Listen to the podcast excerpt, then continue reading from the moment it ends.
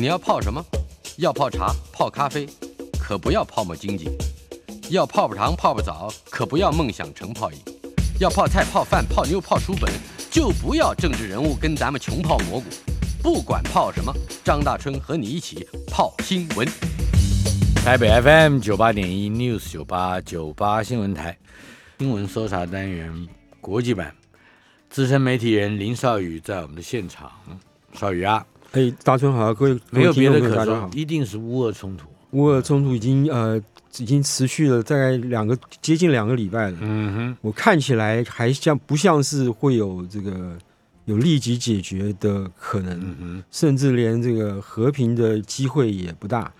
联合国好像最近这这两，尤其今天还有一些对，联合国大会在就是台北时间的这个今天早上通过了一个谴责俄罗斯侵略嗯乌克兰的一个决议案。是。那这个决议案呢，在一百九十三个投票的国家里面呢，有一百四十一个国家是赞成的，嗯哼。占了几乎是三分之二以上是。的三分之二以上的票数。那么剩下的这个参加投票国家呢，分成两两两分成投票的形态分成两种，嗯。一个就是反对谴责，嗯就是他们那这几个国家包括白俄罗斯，包括厄立垂亚，厄立垂亚是一个非洲的小国啊，是然后包括北韩，这个不不不意外，还有叙利亚。叙利亚从二零一五年的内战，俄国是帮助这个阿塞德政权以来，就一直跟俄国走得很近。是那剩下的国家呢，都是投弃权票，意思就是说，呃，不表态。那这这三这几十几十个不表态的国家里面，有两个特别值得注意，一个是中国大陆，嗯一个是印度。印度那中国大陆跟印度呢，事实上在前几天，联合国的安理会不是大会，是安理会嗯在这个讨论谴责俄罗斯的案子的时候呢，也他们也也参加投场一致的，对，也也对也也参加投票。他们在那一次的投票呢，也是采取了弃权的态度。因此呢，那印度呢跟印度采取弃权态度，呃，事实上不是太令人意外，因为印度呢跟俄国呢向来在军事合作上有非常密切的关系，他买了很多遏制的武器。是那他的这个，可是他跟中国大陆不一样，因为他呃，印度跟中跟俄罗斯呢没有什么地缘政治上的冲突，它中间隔了一个中亚跟那个是中国大陆这么大一个地方，他们在这个地理上不会有什么那个冲突的可能。中国大陆就不一样了，它跟俄国的关系呢，从你如果要计要算的话，从清朝开始就是时好时坏，甚至有一阵子还这个有有很长一段时间还侵略过当时的这个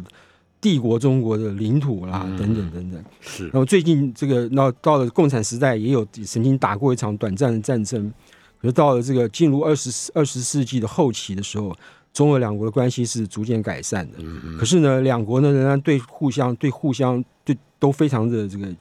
呃警戒。嗯那么在中在这件事情上面，这么大一个这个这么大一个影响去欧欧洲安全秩序，甚至世界安全秩序的这个案子上面，中国呢，呃，没有去支持俄国，反而采取了这个看似表面上看似中立的立场，是那么投了弃权票，这代表什么意义？是是明是明的中立，暗的反对，或是明的中立，暗的是支持。嗯那这在在这最近一阵子的国际政治的讨论上是有两种说法的。是。关于中国的态度，我们待会儿可能还有还会谈。好，呃，不过这个呃，俄罗斯跟乌克兰究竟发生什么事？从二零一四年爆发这个克里米亚危机之后，两国的纷争已经台面化了。我们把这个历史背景稍稍的捋一捋嘛。是这个，你说两国的纷争，这个对于普京俄罗斯俄罗斯总统来说，这不是两国的纷争。嗯对他认为这个这个俄罗俄乌克兰呢，基本上呢不是一个国家，嗯可是用他的话说呢，俄说乌克兰是国家是一个虚构 fiction，嗯这这是这是这是普京的用词啊。那两国两我们那我们就我们站在我们我们的立场，我想我我们说两国是没有问题的。嗯那这个中纷争呢起于在冷战结束之后，呃，这个北约就是以美国为首的北约，这个在欧洲的一个军事防卫组织，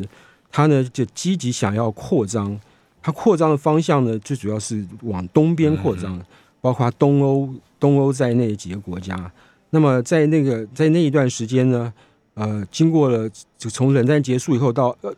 二十世纪的初期，的确有很多国家经过了这个长一一连串的等待跟这个争取，呃，成功的进入了北约，包括我们所知道的波罗的海三小国啦，嗯包括波兰啊等等。那么乌乌克兰呢，在那个时候其实并不是那么热衷于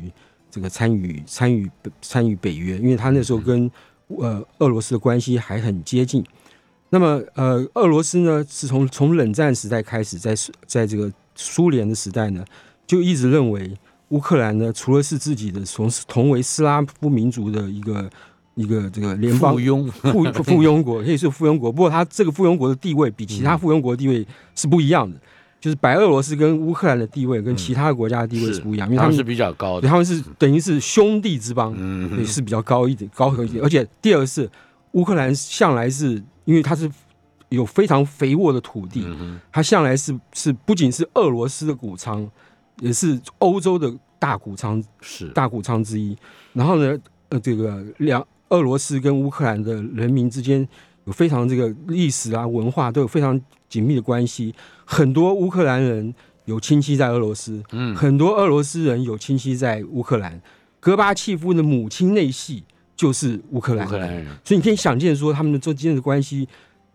就非非常非常紧密。嗯嗯对，然后那另外一方面，乌克兰从这个苏联时代就一直是这个华沙集团呢，这个挡住北约的这个威胁的一个嗯非常重要的缓冲的一一个一个一个一个区域一个地方。那么莫斯科在那个时代。离这个北约的前前线前线部队可能有一千五百公里的缓冲。如果说今天乌克兰一旦投奔西方阵营的话，嗯，这一千五百公里就变成三百公里到四百公里。是所以对于这个俄罗斯的安全来说，它的确是这个感到会感到有如芒刺在背。嗯嗯那么我们让我们说回来，这个北约东扩这件事情，那么也就是在这个呃，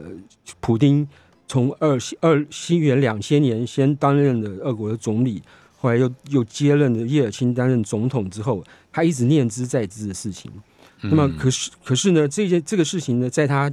普丁这个掌权的初期，至少前五年、前七年，并没有明显的爆发出来。他在在在他掌权的初期，他甚至也曾经提过说，这个如果波罗的海三小国愿意加入北约的话，他也不反对。他那个时候是态度是相当的开放的。那么一直到这个二零零六年、二零二零零六年、二零零七年的时候，这个他在这个两个场合，一个是二零零，一个是二零零六年的时候，在这个俄罗斯议会做做国情咨文报告的时候，嗯。他讲一句非常非常有名的话，他就说呢，这个上个世纪的这个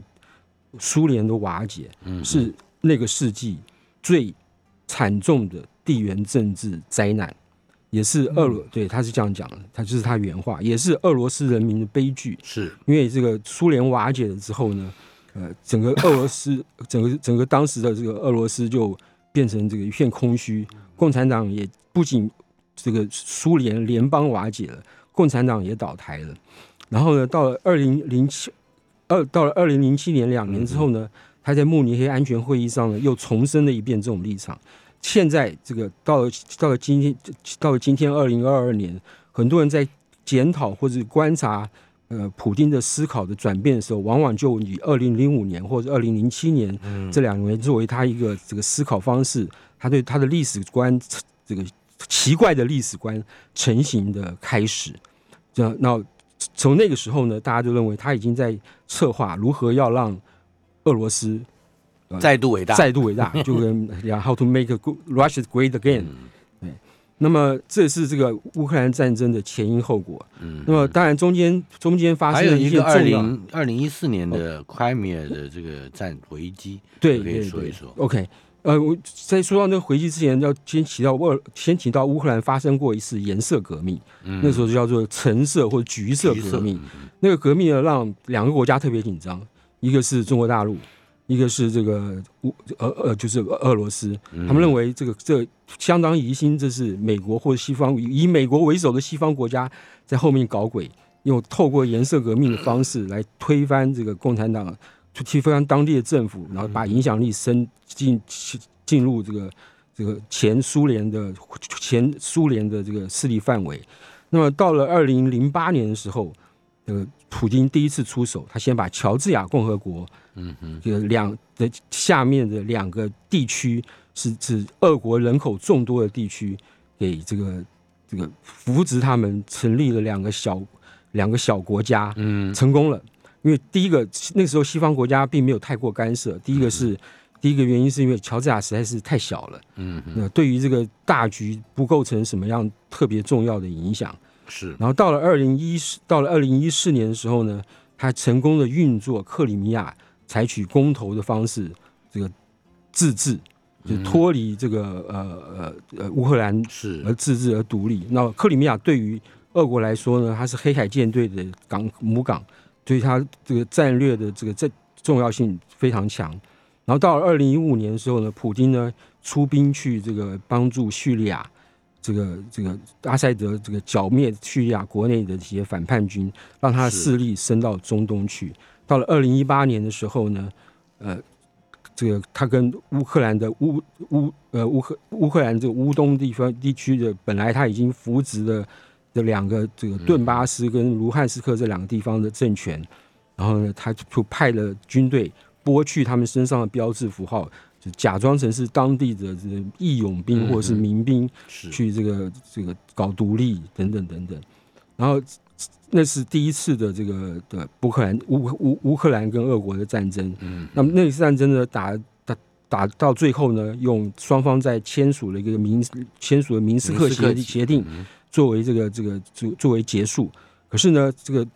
呃，普丁呢，对于乌克兰的呃我们说野心也好，或者他想要这个改变这个乌俄俄国的这个势力，或者重回冷战时代势力范围这件事情呢，一直没有死心。终于在今年，在去年的年底，他又这个决定呃出兵乌克兰，想要嗯呃，从从现在看起来，他似乎是想要打一个速战速决的战争，能够在最短的时间内，这个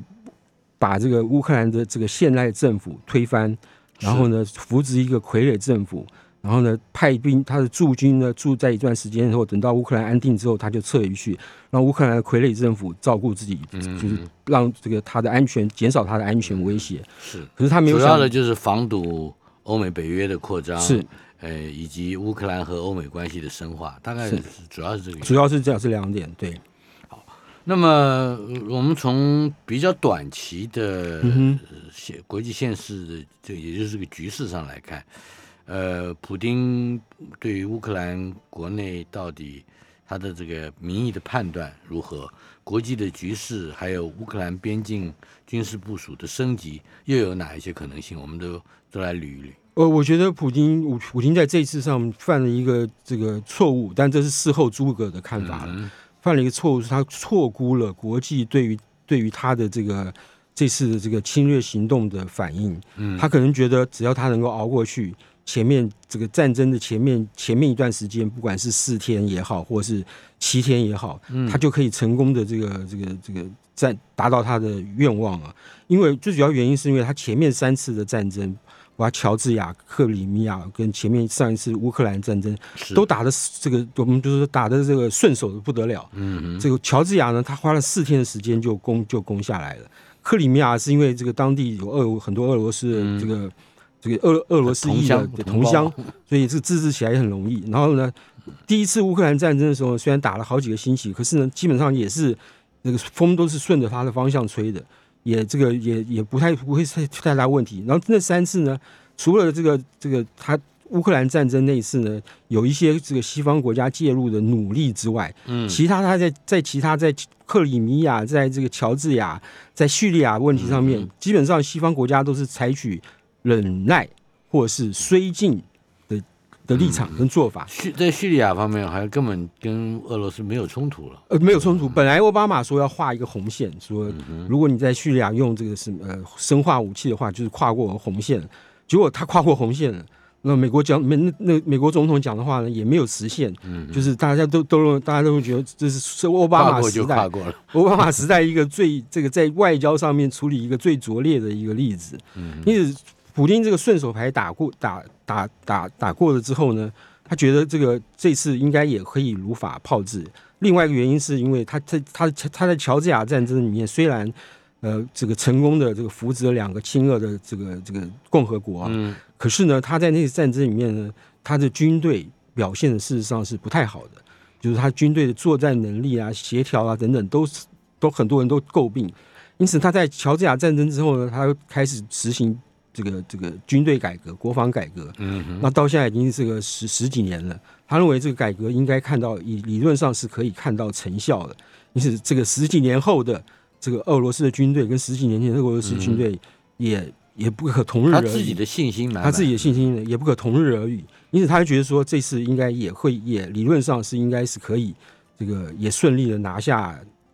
这个乌克兰。没想到呢，这个没他没有想到的是，虽然这个拜登为了国内政治的因素，这个事前就还没有开战，他就这个昭告全世界说，我美国不会派兵去帮助乌克兰，因为不管在法律上他可以不必派兵，然后在他在在对他国内政治来说呢，美国现在厌战的不得了，加上这个阿富汗撤军一片灰头土脸，他阿富汗的崩溃可能是一个主要的原因吧。是是是拜登不派军的一个主要原因，也是这个普丁呢，他有有也普丁呢，他愿意去尝试冒险冒这个险，他认为是有可能成功的一个重要原因。嗯嗯，对，此消彼长，此消彼消此长。是没错没错没错。可是，嗯，在欧洲方面，比如说像德国，正好碰到了梅克尔卸任，这个是不是也也产变成一个有影响力的因素？哦，不，其实我觉得不是，因为梅克尔基本上跟现任的苏兹比起来，梅克尔对于俄普丁或是俄国态度是采取比较容忍或是忍让的措施的。那么苏兹他是新任的这个德国总理，那么刚开始的时候大家都不知道他的行事风格或是决策风格是怎么样。事实上，你在看这个乌克兰战争的时候，这这一次的乌克兰战争的时候，在前开战之后的前几天，其实欧洲国家都在观望。嗯都没有什么具体的，就除了口惠之外，嗯实还没有字，还没有到那边。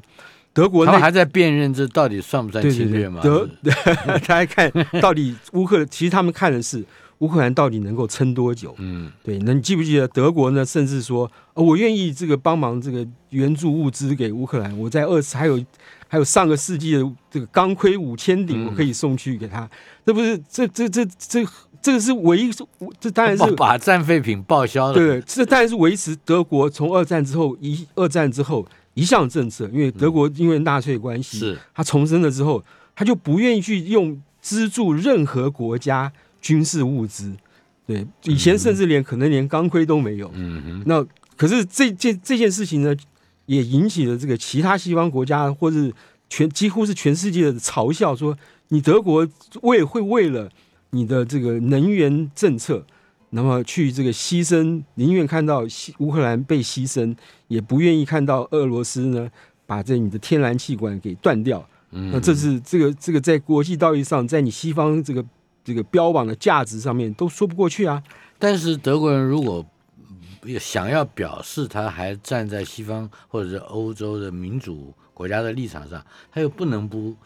显示他们有一些有一些作为。是但是钢盔就变成是一个防御性的，对对对对是不能没办法说是武器，是它，不是，我说是装备，就变成一个装备了。然后蛮好笑的，我觉得。对对，后来这个事情被骂了半死之后，苏兹做了一件让大家全世界的这个这个西方国家领袖都这个刮目相看的事情。嗯他不仅非常反应非常快速，说他愿意牺牲那个北溪二号，就是那个天然气管，就说就他就现在因为那个气管还没有通气，是现在正在这个认证的阶段，嗯就工程完成了，我这个我就要通天然气对，要认证，认证过了就通就可以通气了。然后我认证就暂停，就不认就不认证，不认证就是他没有办法输气了，嗯就至少这个工这个这个这个运作就不会开始了。另外一方面呢，他也就决这个决定去提供乌克兰一些真正的武器，反战车、飞弹啊、嗯等等等等。这个就嗯，跟刚才讲的这个之间差了多少天？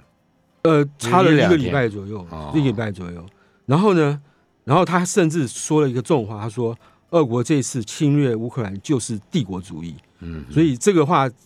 还没有其他的欧洲领袖，嗯，就是用这样子的方式去形容这个普丁的这个作为是跟心态，这是一个这个这这是在开战初期，嗯这个至少前几天，欧洲国家数字总之是为西方世界开开了他的是我可以力的说这一次是这样的。然后，可是基本上基本上呢，这个要不是乌克兰，嗯这个在他的现任总统泽文斯基的这个带领下，虽然他是个喜剧演员，嗯哼不然的话，这个乌克兰能够撑多久，其实还是一个问号。是。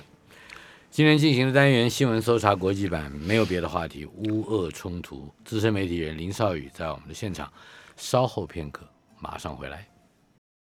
你快走开！哎，今天这个话好像放在乌克兰人的心目之中也也对对对对说得通。，今天在快走开吧！对而且对乌克兰跟俄罗斯，今天在大陆有个视频非常火红，就是哦一个乌克兰家庭这个收留了一个逃带就是跟部队失散的俄罗斯士兵，嗯，然后呢，请就是喂饱他肚子啦，还拿手机打电话给他爸爸妈妈说你儿子很好啊，没事儿啊什么的，啊哈，对，蛮有意思。哎，哎长胖了，对对，这个个看越越越演就越会然后那个。然后那小兵就在镜头前面哭啊哭啊，真的，我还看到一个视频，说是假的尸体，哦，那是普京不，普京俄国那边做的假嗯假假讯息，嗯哼。嗯。好，我们接下来要讨论的是，呃，我应该看一看这个时机，为什么俄乌战争会在选择这个时机？最主要的原因就是因为拜登当拜登当当选了之后，嗯然后呢，这个现现在拜登当选在刚刚超过一年多，一一年一年一个月左右啊。嗯那么在这段时间呢，其实拜登在国内施政上受到很多很多掣肘。嗯那么这个他这个所所有的其他所标榜的他要做的这法案啊，他的政策啊，几乎没有一个是可以可以过关的。嗯然后国内通货膨胀又这么严重，是他国内施政让他已经几乎忙得喘不过气来了。他的民调呢，现在已经掉到这个当川普在同样这个时候，就是执政一年以以同样的水平，就是他跟嗯拜登呢，几乎跟川普是一模一样的一个总统的。那么嗯，普京是他还是继续不断的想要接收川普的一部分是是没错没错，就可是他主要那他在这个在乌克兰战争之前，他主要的重关主要重点是放在中国大陆。嗯对他跟中国大陆的政策呢，是比川普还还要强硬的。是那么不对于俄国来，对于俄国呢，他基本上采取你只要不闹事，就就我就不会有什么事情的这个、这个这个态度。可是呢，对于普京来说，他认为这是一个可乘之机，趁着你忙于国内事情的时候，我如果能够速战速决把乌克兰拿下来，嗯然后呢，这个让乌克兰国内稳定，我就等于是打赢这场这场战，我就达到我达到我的目的了。这是一个最最主要的原因。啊，第二个原因是呢，他选在这个时候呢，他呃，因为乌克兰是一片一片平原原野，那么在冬天的时候呢，这个结冰的时候是比较利于大军作战。那么一到开春，这个雪融了，一片泥泞，这个很多国家都吃过。坦克会陷在里面，，对包括这个，甚至在以前罗马时代，就骡子跟马拉车的时代，那个拉了炮，那罗马也走不动。嗯这个在德国二战的时候，德国有一个呃纳粹德国有个 Operation Barbarossa，他们叫巴巴罗莎计划，嗯。就是就是纳粹去这个侵略当时的这个俄俄国的这个作战计划，也是同样德国大军就被陷入泥淖，确对对，所以这是这个实有这个这个历史的教训，这个普京不会不晓得，因此他必须要趁着在开春之前完成这项军事行动。嗯嗯而他碰到一个小障碍，这个小障碍现在变成是是这个国际政治上一个大问号，一个大疑团。嗯这小障碍就是什么？就是冬奥，北京冬奥。是北京冬奥举行时间是二月四号到二月二十号。嗯那么对站在北京的立场呢，他非常不愿意看到冬奥的时候，站站在举行的时候，有这个乌克兰会因乌乌克兰会起战事，这对这个全世界焦点都会转移到那边去。是他是冬奥等于是白办了。那么他又想起来呢，乔治亚当初被俄国给这个这个这个侵略的时候，嗯。刚好是上一次北京的夏季奥运正在举办的时候。嗯，那么他记他北京呢也汲取了这个教训，那么希他他没有明讲，他也希望这个俄国就是二零零八年已经搞我们一次了，对，可是那是因为是乔治亚，不像乌克兰这样动静 动静见观瞻。嗯。那么这次如果你真的搞搞搞了搞，在这个这段期间，这个搞了这个北京一趟，他北京会受不了了。嗯我觉得这是这是几个几个重要因素影响到这个普京在决定在这个时候出兵。是。呃，除了普京之外，我想我们刚才在上一节节目之中最末了提到了泽伦斯基，是泽伦斯基是他的背景，大家也都知道是一个喜剧演员啊。在这个战争这个之前啊，事实上他他是在国国内这个第一个有很多人这个政治人物呢看不起他，嗯。是一个是个搞喜剧会讲笑话啦等等，而且他经常他他选上呢也是因为看中乌克兰人民这个这个长久以来处在俄罗斯的压力之下，他就开始用这个喜剧讲笑话的方式，那个争取民心。哎，说既然居然会被他选上了，是。我想他自己也没有料到会有这么一天呢、嗯。那可是他也没有料到的是，俄国也竟然会在这个时候，在选上了几年，当了几年不称职或是不称头的总统之后呢，忽然出兵攻占乌攻攻击乌克兰，让他有扮演另外一个角色的机会。嗯而且说实话，自从这个这个去年十一月这个乌乌东情势开始变得非常紧张以来，他在这个公众场合的表现啊，嗯。我我我觉得是这个这个有目共睹的，就是说，第一个他这个非常成功的利用他的演讲以及他的这个或者说我们说表演才华好，嗯把这个乌克兰的民心凝聚起来。然后呢，他也他也这个呃这个甚至呢不惜这个指着美国跟欧洲国家说，你们是你们自己的信奉的原则跟价值都跑在这个时候都跑到哪里去了？对，虽然我不是这个这个北约的成员国，所以北约没有法律的义务来保护我。可是呢，我如果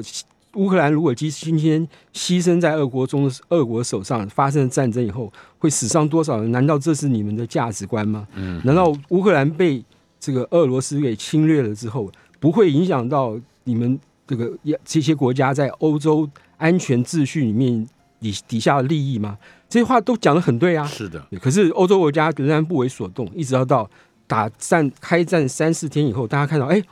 原来第一个俄国的军队原来跟这个十几年前打乔治亚战争的时候没有什么太大差别。这十几年来的国防改革似乎没有改革一样，这个这个后勤补给有错有困难呐、这个路上的战车没油啦，或是这个乌呃乌克兰军队靠着这些这个一些监射飞弹啊，就可以把战车这个打击击毁很多战车啊，诸如此类的。然后然后然后呢，这个乌克兰人民也很团结，基本上也就是很多人甚至从外地外乡、外国国外回来。嗯去参加当地的这个义勇、义勇或是民兵组织，去跟俄国对抗。但另外甚至还号召对其他的国家来，不用任何签证就可以，是，他还把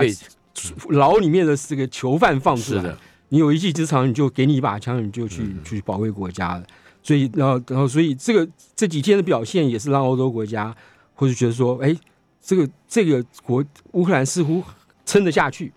那么我这个时候当然会帮他一把，要不然没有，我我想不见得是撑得下去多久，或者是能撑到什么样一个程度，而是他撑下去的手段非常戏剧化，就就如同好像你渴望能够从英雄电影里面啊看到的你，包括刚刚你提到的释放囚犯啊，是是。征求佣兵啊，对。那你一定会想起来，哎呦，那当年在西班牙内战的时候，多少欧美国家的这些热血青年，包括海内海明威在内，是是是也去参与了这个内呃，战？你讲到这个，我又想到乌乌克兰政府国防部长又也想了一招，就是、嗯呃，他这个呼吁俄军投降，投降的代价是什么呢？嗯哼，五百万卢布，就差不多是四万七千美金。嗯哼，那么你知道俄国的军队的待遇是很差的，知道，就是他万一这个是成了炮灰，对他可以得到三千台币，对不对？大概可是他对，可是他可以从乌克兰那边拿到四万七千美金，嗯哼。所以这个这也是这也是蛮有意思的一招。如果嗯如果在这种情况之下，普丁稍稍动一点小脑筋，大批的俄军去用经济方面的拖垮 那我那我觉得普京要担心的是，他动这个小脑筋，搞不好会成真，真的是 真的有这么多人 跑去跑去这个，因为他本来就就是期待就是这么这么这么牢固啊，嗯 对啊。那么泽恩斯基的这个表现，在这最近几一两个礼拜的表现啊，那个经济学人有句话说的最传神，他说泽连斯基呢，从一个喜剧演员，到找到了他在国际政治上他自己的 voice，find his own voice，有他已已经有了他这个这个他当一个总统应该扮演一个什么样的政治人物，以及但扮演一个什么样在危机时候扮演什么样总统的一个角色。所以，万一他真的能够度过这次危机，而且使乌克兰得以，我觉得他至少在乌克兰，那他不是到乌克兰，他就可以受聘到各国去当领袖了。呃，这我就不敢讲。呃，除了泽连斯基刚才提到的这一些是之外，那么他下一步他还会有可能在哪里？哪一些点上寻求奥援？如果说美国人根本就不会出兵的话，对美国人基本上是或者说北约根本不会出，北约也不会出兵。嗯，那么可是北约跟这个美国呢，这个武器跟物资的供应是源源不断的。现在这问题，乌克兰最大的危机就是到目前为止，这个普丁还没有把他以这个原本在这个乌克兰边境所有的部队都调入乌克兰战，调进乌克兰战场上，这个。兵源是在源源不断的增加的，是没有错。是，可是呢，人这个还人对于普京来说，他还没有他的权力还没有还没有施展开来。如果说今天他把所有的这个接近外界估计差不多二十万兵力全部都开进乌克兰战场的话，那么在乌克兰在没有其他国家这个出兵援助，甚至连开辟这个这个这个空中的安全走廊都不愿意的情况之下，只靠经济制裁，是不是能够阻挡或是让？普丁回心转意，嗯，那么也那就是一个非常难讲的问题。呃，至少最近的美国新闻方面，我我从这个电视上看到，好像有昨，尤其是昨呃昨天到今天早上，还有一个讯息透露出来，美国人现在在专心致力于研究普丁的 mindset，对对对，或者是 state of mind，就是他的精神状况是这一点。究竟跟什么连接起来？也许是跟普京会不会按下那个核战的按钮是是有。普京已经威胁，就作态要威胁，要你们要这些西方国家要。怎么看起来美国人也在加强这种威胁呢？我们稍后片刻马上回来。台北 FM 九八点一 News 九八九八新闻台，今天进行的单元，嗯，新闻搜查国际版。资深媒体人林少宇在我们的现场谈的是乌俄冲突，或者是俄乌冲突。呃，这里面一定要涉及到一个关键人物，嗯，普丁。嗯刚才我们已经大概说到，是，嗯，西方的媒体好像有意要从普丁到底是不是精神错乱了，啊，是，或者他有什么样的一个心理现象 （state of mind）。嗯，呃，这听起来好像。呃，是进一步的要加深普京在世人心目之中的某一个形象，那就是除了他是独裁者之外，他还是一个疯狂的呃野心家。呃，或或者说有两个印象是普京带给这个至少是美国政坛或者这个西方国家政坛两个两个印象是比较深刻的。是刚开始的时候，美普京在政俄国政坛刚刚崛起的时候，呃，西元两千年左右。他那时候担任这个这个俄国的代理总统，从总理变成代理总统。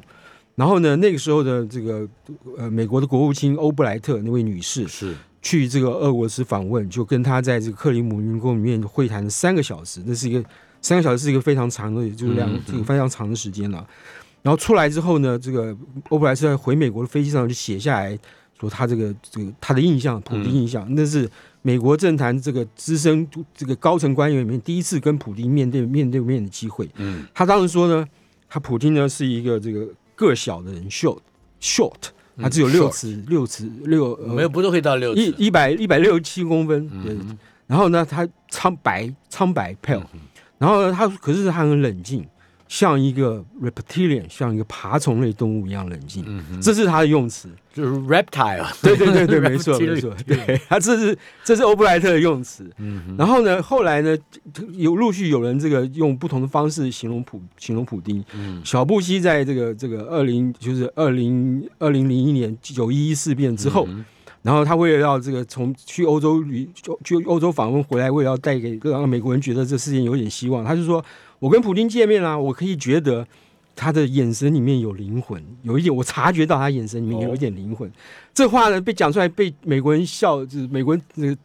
舆论就笑翻了天了。不过这个事情呢，二十年之后呢，就是二零二一年，去年拜登又拿出来讲说，我跟普京见面的时候，我看不出来他眼神里面有任何灵魂。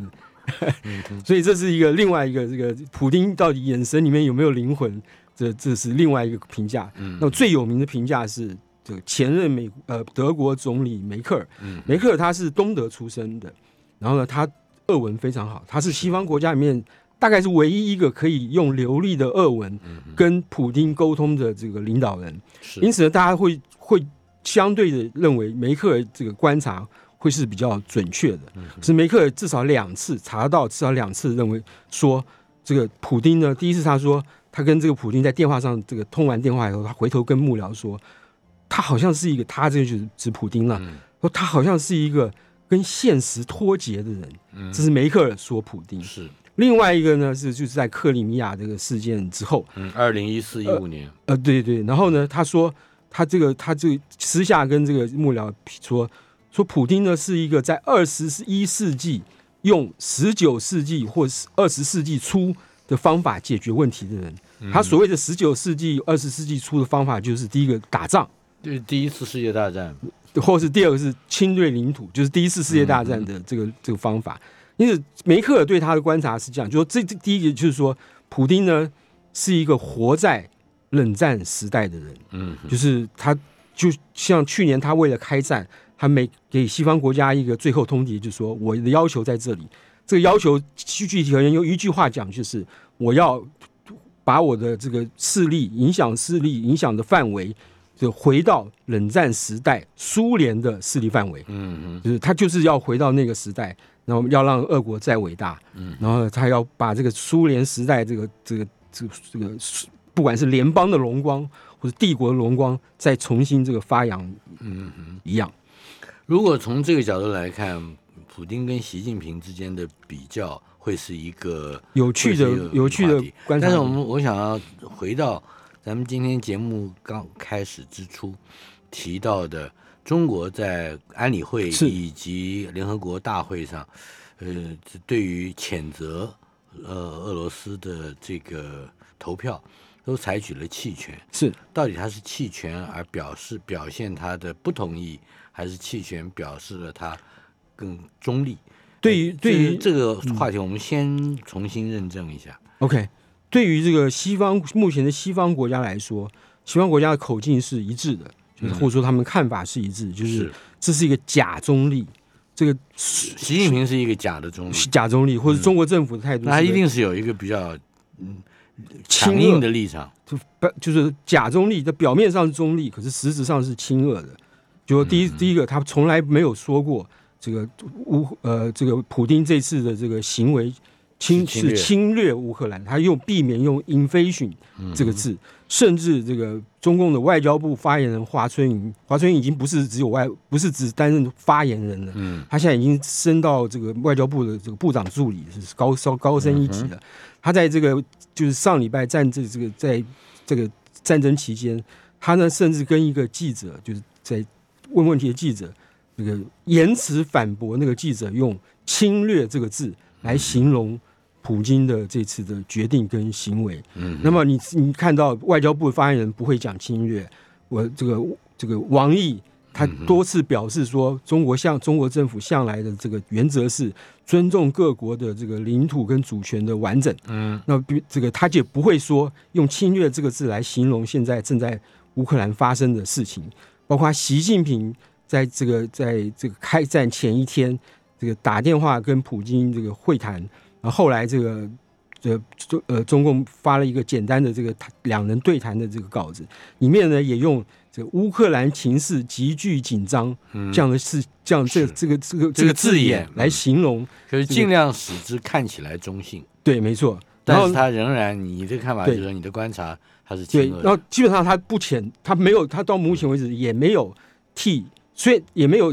也没有去谴责这个，虽然也没有去谴责这个他的这个让乌克兰情势急剧升高的这个立场。然后呢，这个甚至帮这个苏俄讲话，就是也骂把美国骂一顿，说美国是在提着油救火，嗯，源源不断这个送物资到战场去。这是西方国家认为说你是在帮这个乌克兰军。另在外一方面俄国，内部，等一下，可是嗯在俄国内部也有不同的声音。比如说，我看到一篇报道是提到赫鲁雪夫的女儿，呃，孙女，孙女在呃现在在在纽雪娃对对对，她发表的意见是，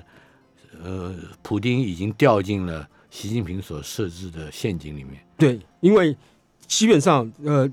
中俄的关系是如何的，嗯是如何是好是坏，这个大家有各种不同的看法。那么基本那俄国今天如果继续这个因为这个战争而衰落的话，这个对中国来说是有好处的。嗯俄国如果战败，中国不会因为因此而受到伤害因为娃就是这个意思。对，因为中国现在不管要在在大国崛起的这个事情上面，不管在科技啦等等等等、嗯这些什么什么虚拟什么什么人工智慧啊这些这些地方，它要能够持续平稳的发展，就有赖于欧洲的稳定，对他来说是非常重要的一个一个事情。嗯欧洲越稳定，对他来说是越好。普京如果输了，或者势力他的势力影响力逐渐往下，对西方国家能够克制控制住这个普京的这个，不要让他有所有什么乱作为，基本上是对中国来说是好事。嗯哼。但是美国曾经六次要求中国帮忙说项，对，这但是习近平嗯究竟好像看起来并没有。对这六次呢，有有通过有用通话通通电话，也用这个当面这个跟王毅会谈的。嗯那中国的态度呢？这六次态度都是第一个，他们不相信，不相信俄国会出兵。那么到底是真的不信呢，还是假的不信呢？嗯这个视而不见现在不知道。嗯第二是说呢，这个中国，你你你在收到这个，呃这个是呢北京甚至在有在这个十二月初的时候，嗯还跑去跟俄罗斯说，跟普京说，美国正在从中作梗，想要企图分化我们中俄的关系。嗯那意思就是说，这个美很明显就是他今天绝对不会去帮美国，去帮忙美国去由习近平出面去跟普京说，哎，你就不要去这个嗯攻击乌克兰了。是对，那这个事情有趣的是说，普普那个呃，习近平到底跟普京说了什么？普京的反应是什么？就是一个很耐人寻味的问题。究竟中国会因为俄乌战争在哪一些面向上获利？结果如何？会不会改变他在亚洲地缘政治上的角色？我我觉得会的。那第一个是说，他由此可以观察到拜登总统在这个处理这个这个大国冲突的时候，呃，他会是什么样的决策模式，在什么样的情况下之下会做出做出什么样的决定。那么，这对将来这个他如果他要攻打台湾的话，会会有一定程度的参考效果。我并不是说台湾就一定是乌克兰，不是，嗯可是这个观察一个政治人物的决策行为模式是有帮助的。嗯，不过美国向来都是说不准的，而且他都是在 嗯，他的现任总统的一个当下决定的意意志之中。呃，对，很多政很多政，他没有一贯的策策，很多政治家都很政治政治学者都说，后来研究都说，当时的决策事实上很多都是很粗糙的。嗯哼，非常感谢邵宇，我们下个礼拜可能还要请你来谈一谈。